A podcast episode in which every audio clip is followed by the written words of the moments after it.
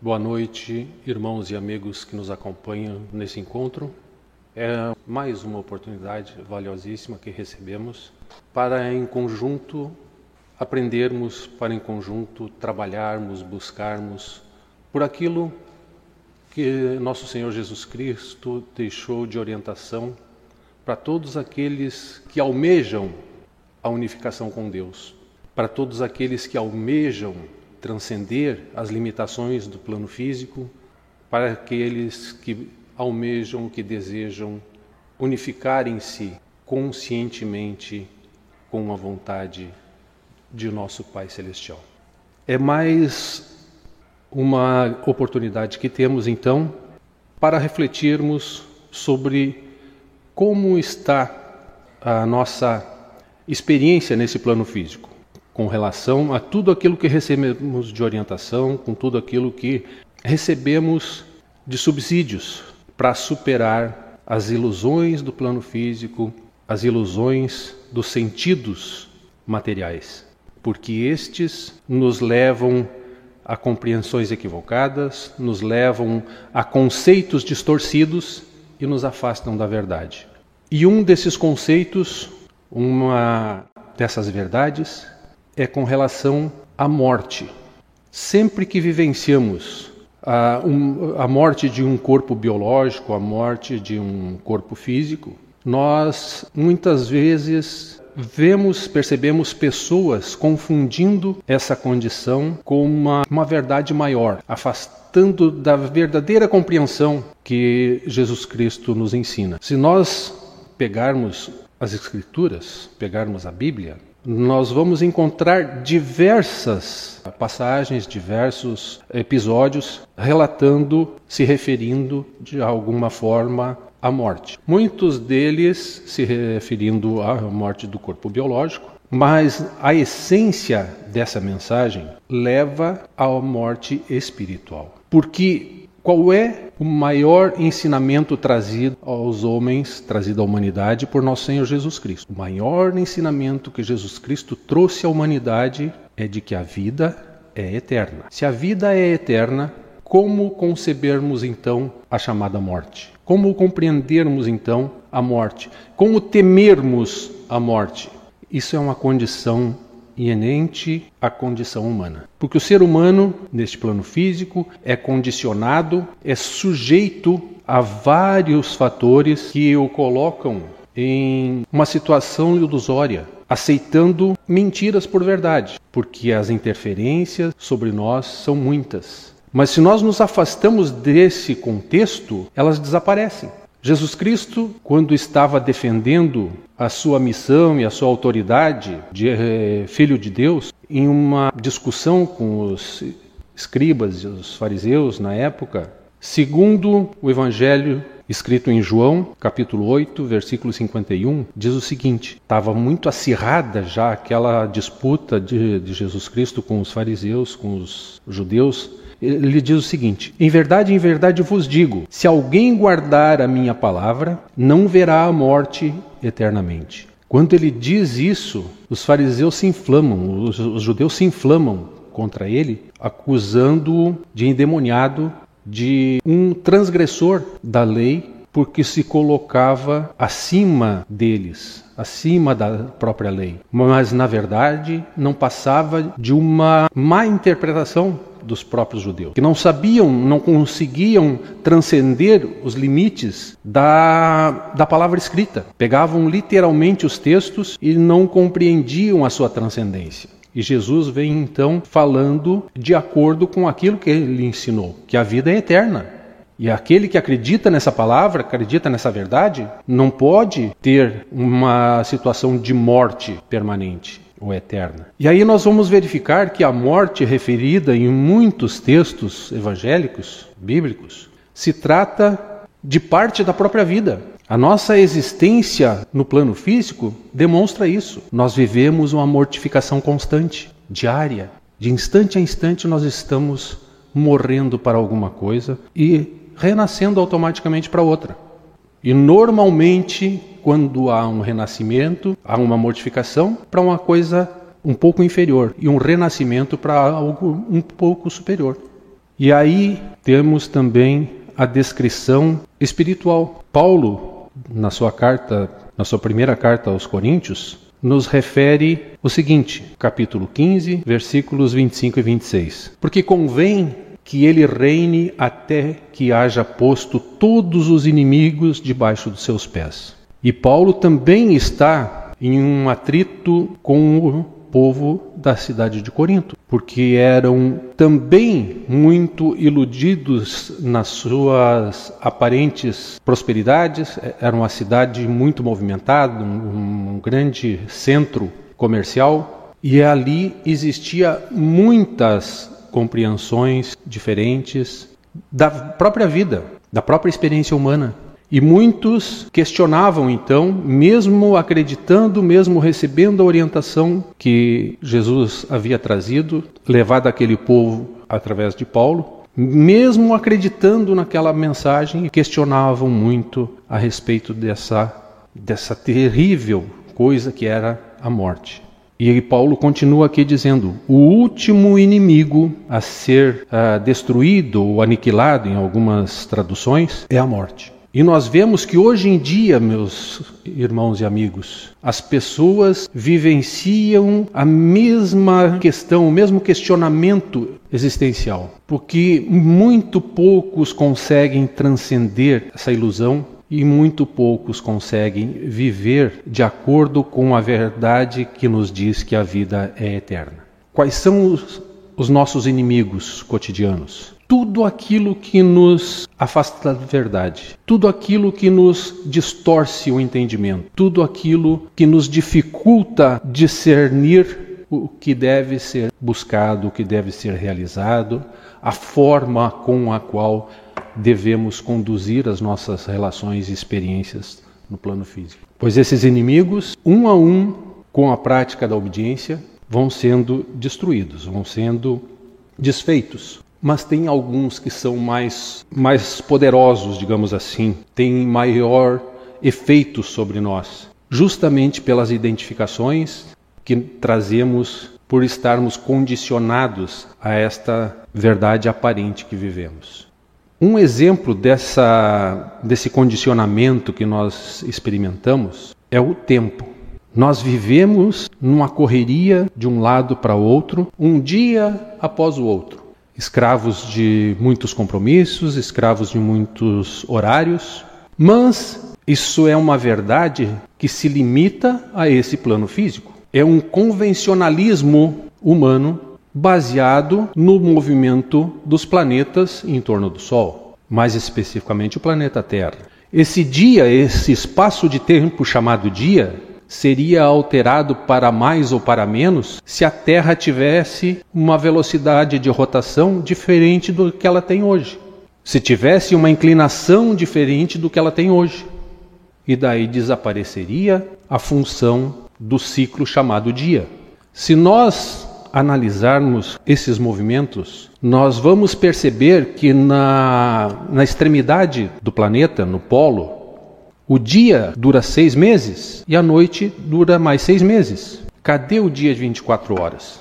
Ele se mantém única e exclusivamente por um convencionalismo humano chamado tempo cronometrado em 24 horas, chamado um ciclo diário. Se nós formos um pouquinho mais radical e nos afastarmos para fora do planeta, a noite desaparece, enquanto nós estivermos dentro do sistema solar. Porque se o Sol se apaga, é o contrário, é o inverso. O dia desaparece e passamos a vivenciar uma noite eterna, escuridão total. Quer dizer, então todas essas questões que exercem grande influência sobre a nossa vida, sobre a nossa, as nossas ações cotidianas, se colocadas em uma, um contexto um pouquinho diferente, desaparece tudo. São verdades ilusórias que nós, por estarmos identificados, condicionados a esse meio, nós não questionamos, nós não analisamos, nós não refletimos sobre elas e aceitamos elas como uma verdade plena e absoluta sobre nós. E assim são os conceitos humanos diante da divindade, diante da, da espiritualidade. Coisas que nós aceitamos como verdades irrefutáveis desaparecem diante da ótica espiritual, diante da espiritualidade. E aí nós principiamos a despertar para a grande verdade que é a vida é eterna. A eternidade da vida é a essência do ensinamento da doutrina do Cristo. E segundo essa verdade, nós precisamos viver, conduzir a nossa vida, orientar as nossas ações, as nossas relações, compreendendo que diante dessa verdade só existe o hoje. Desaparece o ontem, desaparece o amanhã, desaparece o dia, desaparece a noite. Tudo é um grande agora. E dentro dessa verdade, as nossas consciências mudam, as nossas ações devem mudar por consequência disso. E principiamos a unificação com o todo, com o Pai Celestial, com Deus. Compreendendo o seu plano, compreendendo a sua orientação, compreendendo que aqui no plano físico estamos desempenhando um, uma interpretação teatral, que isso nada tem de verdade para aquilo que realmente conta na vida do ser humano, que é tomar consciência da sua imortalidade. E assim nós principiamos a superar esta ideia que tanto nos atormenta, que tanto nos causa pânico, que é a ideia da morte. Morrer sim para aquilo que nos afasta da verdade. Morrer sim para aquilo que não é verdade espiritualmente falando. E isso são várias mortes a cada momento, a cada instante, cada experiência vivenciada, como também nos coloca o apóstolo Paulo em, em, trabalho com aqueles irmãos, para ele se gloriar das suas aflições, das suas angústias, ele vivenciava a morte diariamente. E nós somos um exemplo disso. Nós vivenciamos as mortificações uma após a outra. Muitas nós não nos damos conta, mas jamais é para nos tornarmos menores ou piores do que somos. Sempre é para nos tornarmos melhores e melhores, maiores e melhores. Porque, como eu já referi uns dias atrás aqui, o ser humano é um projeto para dar certo. E os projetos divinos jamais falham. Então, se nós estamos nessa condição, é para darmos certo, é para chegarmos a uma conclusão satisfatória. E assim Deus vai nos conduzindo de conhecimento em conhecimento, de aprendizado em aprendizado, até consolidar em nós uma consciência superior chamada consciência crística, vivenciando em harmonia com tudo aquilo que Deus projetou e executa na sua obra. Pensemos então, meus irmãos e amigos, qual é o poder que esta compreensão, que, essa, que esse conceito chamado morte pode ter sobre nós, se não o da renovação, se não o da continuidade. Busquemos compreender essa verdade, busquemos compreender aquilo que Deus está nos revelando, está nos ensinando e vivamos segundo esses novos conceitos, como também nos diz o apóstolo Paulo, vivamos em novidade de vida. Eu agradeço a Deus por estar aqui, agradeço a Deus essa oportunidade de estarmos refletindo mais uma vez sobre aquilo que podemos aprender, sobre aquilo que podemos melhorar em nossas experiências. E nesse momento eu passo a palavra então ao irmão Paulo para dar continuidade nesse encontro. Irmãos em Cristo, que Deus esteja conosco. Mais uma vez, uma grande satisfação estarmos reunidos nessa tarefa de partilhar aquilo que, pela vontade de Deus, nos foi inspirado para a noite de hoje, compartilhar com os irmãos. No Evangelho de João, capítulo 5, versículo 30, Jesus diz assim: ó, Eu nada posso fazer de mim mesmo. Na forma de que ouço, julgo, e o meu juízo é justo, porque não procuro a minha própria vontade, e sim a vontade daquele que me enviou, do Pai. Jesus disse: Eu nada posso fazer de mim mesmo. Eu nada posso fazer de mim mesmo. Já o homem diz: Eu sou livre. Eu tenho, eu posso, eu faço, eu quero. Sou dono da minha vontade. Faço o que quero, na hora que quero. Tudo ao contrário aquilo que nos ensinou e que nos exemplificou nosso Senhor Jesus Cristo. E a morte física, meus irmãos, é uma das provas mais evidentes da incapacidade do homem diante das leis divinas. Porque até hoje não se ouviu falar de alguém que tenha tido esse poder de dizer assim: eu não quero, né? eu não quero morrer, eu não vou morrer.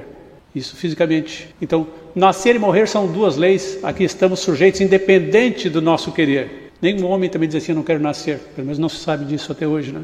A morte física é a maior prova do não livre-arbítrio, da não liberdade do homem. O homem pensa que pode querer tudo, que pode fazer tudo, menos evadir-se dessa lei derradeira, que é a morte física. E é isso que Cristo veio nos ensinar: que a nossa vida e o nosso destino repousam na mão de Deus. Veio nos ensinar que estamos de passagem aqui neste plano físico, estamos de passagem aqui na Terra. Somos seres, a nossa natureza essencial é espiritual, porque fomos feitos à imagem e semelhança de Deus. Estamos aqui de passagem. Me vem na mente aqueles programas de intercâmbio que tem entre os estudantes que vão para outro país para desenvolver uma aptidão qualquer, aprender um idioma ou qualquer outra coisa, um curso qualquer. Eles têm tempo para ir e tempo para voltar. Semelhantemente, nós, também aqui neste plano físico, estamos fazendo um intercâmbio.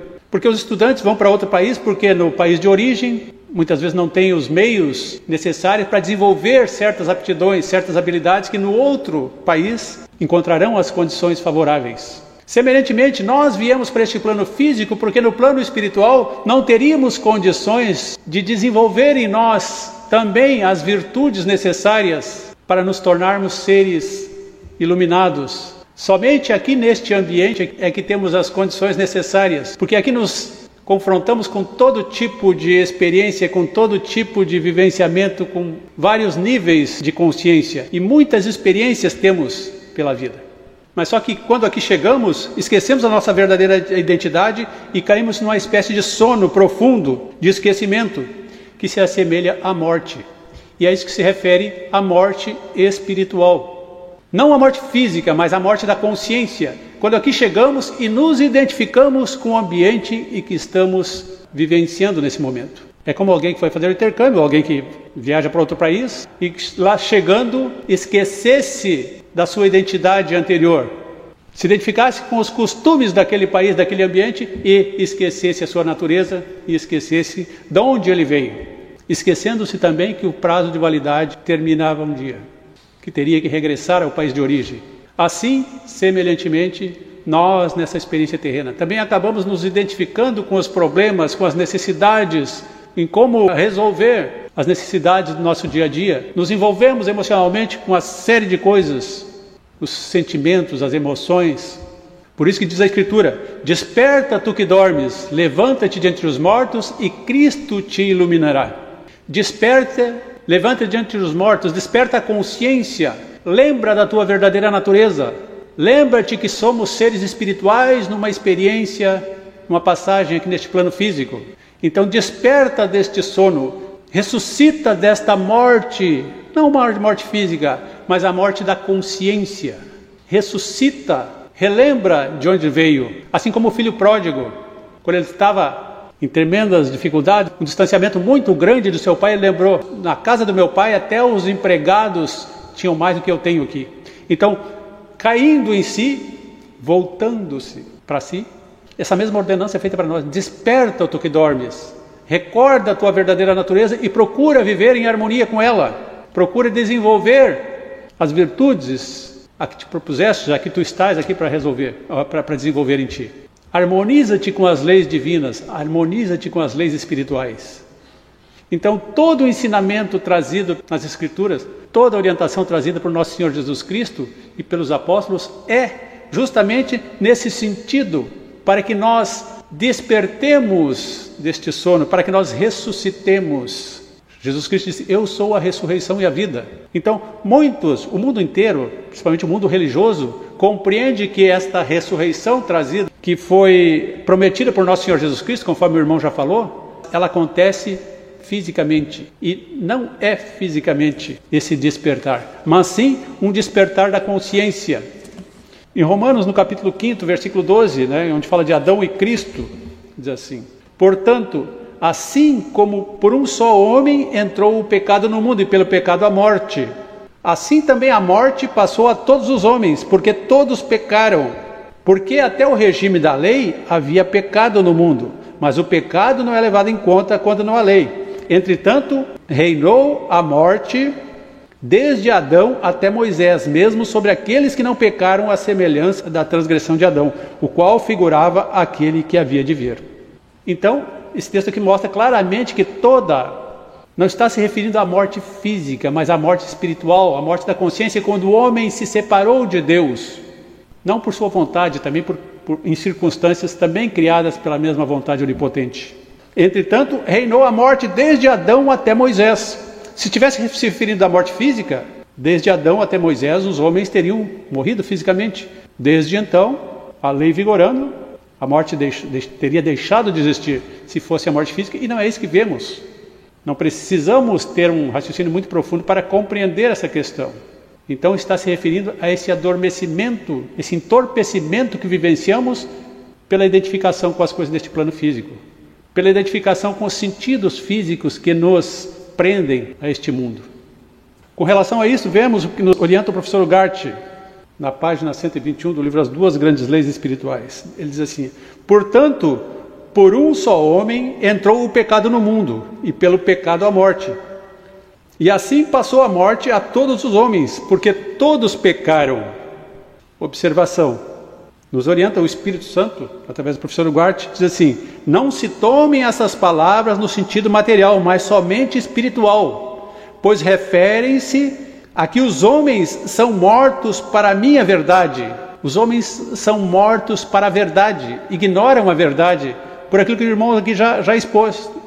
Acreditam mais nos conceitos humanos criados e não percebem a verdade que está oculta à nossa volta. Então não se tome essas palavras no sentido material, mas somente espiritual, pois refere-se a que os homens são mortos para a verdade, para a minha verdade, diz o texto aqui, dentro da lei de liberdade, dentro do livre-arbítrio. Vivem para a minha verdade, ou vivem para a verdade, entrando na lei de obediência minha lei de vida eterna, diz o Senhor. Já antes da lei havia pecado no mundo, mas não era imputado pecado quando não havia lei. Isto é natural no sentido de que não podia imputar pecado aos homens antes que surgisse a lei. Mas ninguém se salvou desde Adão até a minha vinda ao mundo, porque todos viveram dentro da lei de liberdade. Reinava, todavia, a morte desde Adão até Moisés, também sobre os que não tinham cometido pecado semelhante à rebeldia de Adão é ele a figura do que estava por vir. Então nos esclarece novamente o Espírito, diz assim: reinou a desobediência desde Adão até Moisés, mesmo nos que, não obstante terem obedecido aos meus mandamentos, às minhas palavras, quando lhes falei espiritualmente, mostrando-me a eles. Não conhecendo o mistério da minha vontade, pensaram possuir a sua vontade pessoal ou individual. Mesmo aqueles que receberam a orientação de Deus, ainda não compreendiam esta questão o mistério da vontade de Deus que tudo determina, que tudo orienta. Nosso Senhor Jesus Cristo foi o primeiro que recebeu esta revelação e ensinou aos homens. Todos nós dependemos de uma única vontade universal. Todos nós estamos sujeitos à vontade de Deus. Todos nós estamos sujeitos a essa vontade onipotente, onisciente e onipresente. Nada se evade a isso. Então, o ser humano, por ignorar, por ignorância, pensa-se livre. Eu chamo morto todos os que estão na lei de liberdade. Todos aqueles que pensam, que creem na sua liberdade, que creem na sua vontade pessoal, na sua individualidade. Eu chamo mortos a todos os que estão na lei de liberdade. Recordem as minhas palavras escritas no capítulo 8, versículo 21 e 22 do meu evangelho, escrito por minha vontade, meu apóstolo Mateus. Outro dos discípulos lhe disse: Permite-me, Senhor, que vá primeiro sepultar o meu pai. Replicou-lhe Jesus: Segue-me e deixa os mortos sepultar os seus mortos. Os mortos jamais chegarão a mim, os livres jamais chegarão a mim. Para isso desci ao mundo, para ressuscitar os mortos, dando-lhes minha vida, dando-lhes minha vontade, para converter os livres em servos da minha vontade. Então, os mortos jamais chegarão a mim. Aqueles que estão adormecidos não conseguem perceber Deus agindo. Essa semana eu estava conversando com um colega sobre esses assuntos assim, de, as pessoas que têm deixado o plano físico aqui. Daí ele brincando, ele disse assim, né, Paulo, mas nós não queremos ver, né, nós não queremos ver Deus tão cedo, né? Eu disse assim, não, não tem problema, né? Eu vejo ele todo dia. Falei brincando com ele assim, né? Eu vejo ele todo dia. Por quê? Não, daí ele disse assim, não, não, tu entendeu o que eu falei, né? Eu disse assim, nós não queremos ver ele lá em cima. É outro conceito equivocado. Ver Deus lá em cima. Se ele está em toda parte, como vê-lo lá em cima? Então são conceitos a que estamos presos que nos, em vez de nos ligar a Deus, nos distanciam ainda mais pela ignorância. Diz assim: "Mas agora libertados do pecado e feitos servos de Deus, tendes por vosso fruto a santificação e por fim a vida eterna, porque o salário do pecado é a morte, mas a dádiva de Deus é vida eterna em Cristo Jesus, nosso Senhor." Mas agora libertados do pecado, mas agora desidentificados das coisas deste mundo, desidentificados das coisas dos sentidos e feitos servos de Deus, tendes, por consequência, a santificação e por fim a vida eterna.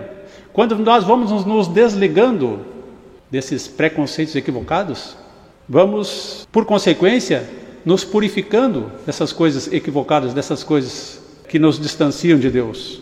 E por fim, vamos compreender a natureza, a verdadeira natureza que está em nós que é a vida, e a vida é eterna. Porque o salário do pecado é a morte, porque a consequência das desobediências, da rebeldia, é a ignorância. Mas a dádiva de Deus é a vida eterna em Cristo Jesus, nosso Senhor.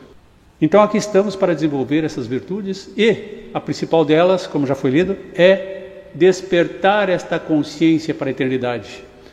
Tem um dos nossos rituais que diz assim: a, a missão do homem na terra é tomar consciência da sua imortalidade. Tomando consciência da imortalidade, vamos chegar àquilo que o irmão citou no início. Vamos vencendo a morte, vamos vencendo esta, esta ideia de morte, porque não estamos mais lutando contra uma lei natural que é a morte física, mas contra esta morte da consciência. Estamos, pela vontade de Deus, despertando. Nas Escrituras, se nós analisarmos, assim, existem três tipos de morte: a morte física, a morte espiritual, quando o homem se separa de Deus, e a morte dessa do velho homem, a morte da natureza humana. Porque nosso Senhor Jesus Cristo morreu para a sua vontade pessoal antes de ser crucificado. Tanto que ele disse: Eu de mim mesmo não posso fazer coisa alguma, como ouço julgo. Por isso que meu juízo é justo, porque eu não vim fazer a minha vontade, mas a vontade de Deus. Então, nosso Senhor Jesus Cristo antes de ter sido crucificado, onde morreu fisicamente, ele já tinha morrido para essa natureza humana. Porque quando nós ainda éramos fracos, Cristo morreu a seu tempo pelos ímpios, porque apenas morrerá algum por um justo, pois pelo bom é possível que alguém se até se atreva a morrer. Então, realmente, a seu tempo em Cristo, diz o Espírito, eu morri a minha vontade humana para renascer com a minha vontade infinita. Exorto a todos os homens para que todos os que tenham fé morram para a sua vontade humana e assim vivam verdadeiramente alcançando a minha vontade, que é a vontade de Deus, que é a vontade do Pai. E esse trabalho todo não é após a morte física. Todos querem alcançar a eternidade após a morte física, todos querem ir para o céu após a morte física, todos querem morar com Deus após a morte física. E esse trabalho não é após a morte física, esse trabalho tem que começar aqui, hoje, agora. Esse trabalho de despertar da consciência. Devemos seguir os passos de nosso Senhor Jesus Cristo e seus apóstolos, que desde o plano físico principiaram essa unificação e a ensinaram aos homens. Então devemos seguir os passos, devemos seguir o exemplo de nosso Senhor Jesus Cristo e seus apóstolos. Porque eles não esperaram a santificação para depois da morte física, eles não esperaram a realização íntima após a morte física. Então devemos seguir os passos de nosso Senhor Jesus Cristo e seus apóstolos. E assim, com certeza, também teremos saído daqui quando chegar o nosso tempo, quando acabar aqui o nosso o intercâmbio que estamos fazendo aqui neste plano físico, também estejamos com paz na consciência pelo dever cumprido. Então, que este seja o nosso querer, que esta seja a nossa busca e que o Senhor, que o amor do Cristo nos faça perseverantes nesse caminho, que nos conduza passo a passo em direção à unificação, em direção à elevação espiritual, para que possamos refletir a luz do Cristo, para que possamos refletir a luz onde quer que estejamos aqui neste plano físico, que os nossos atos sejam reflexo da obediência que cada um de nós tem praticado, pela vontade de Deus. Mais uma vez, agradeço a misericórdia, a graça de Deus de estar sendo usado para compartilhar com os irmãos esses ensinamentos que temos recebido e que Deus esteja conosco. Pela vontade de Deus, devolvo a palavra ao nosso irmão Adão. Bem, irmãos, então reflitamos na proposta trazida para essa palestra. Vençamos a morte, porque é possível vencê-la de que forma? Valorizando a vida. E Jesus Cristo vem nos ensinar isso dizendo o seguinte: Eu vim para que tenham vida, para que vós tenham vida e a tenham em abundância. Qual é a maior abundância senão a eternidade da vida? E depois da vida não existe morte, mas depois da morte existe vida. E antes da morte também existe vida. De uma forma inconsciente ainda, mas já existe vida. Porque Deus se expressa toda a sua grandeza justamente na vida. Agradecidos então por mais esta oportunidade, por mais esse momento que Deus nos proporciona, que nosso Pai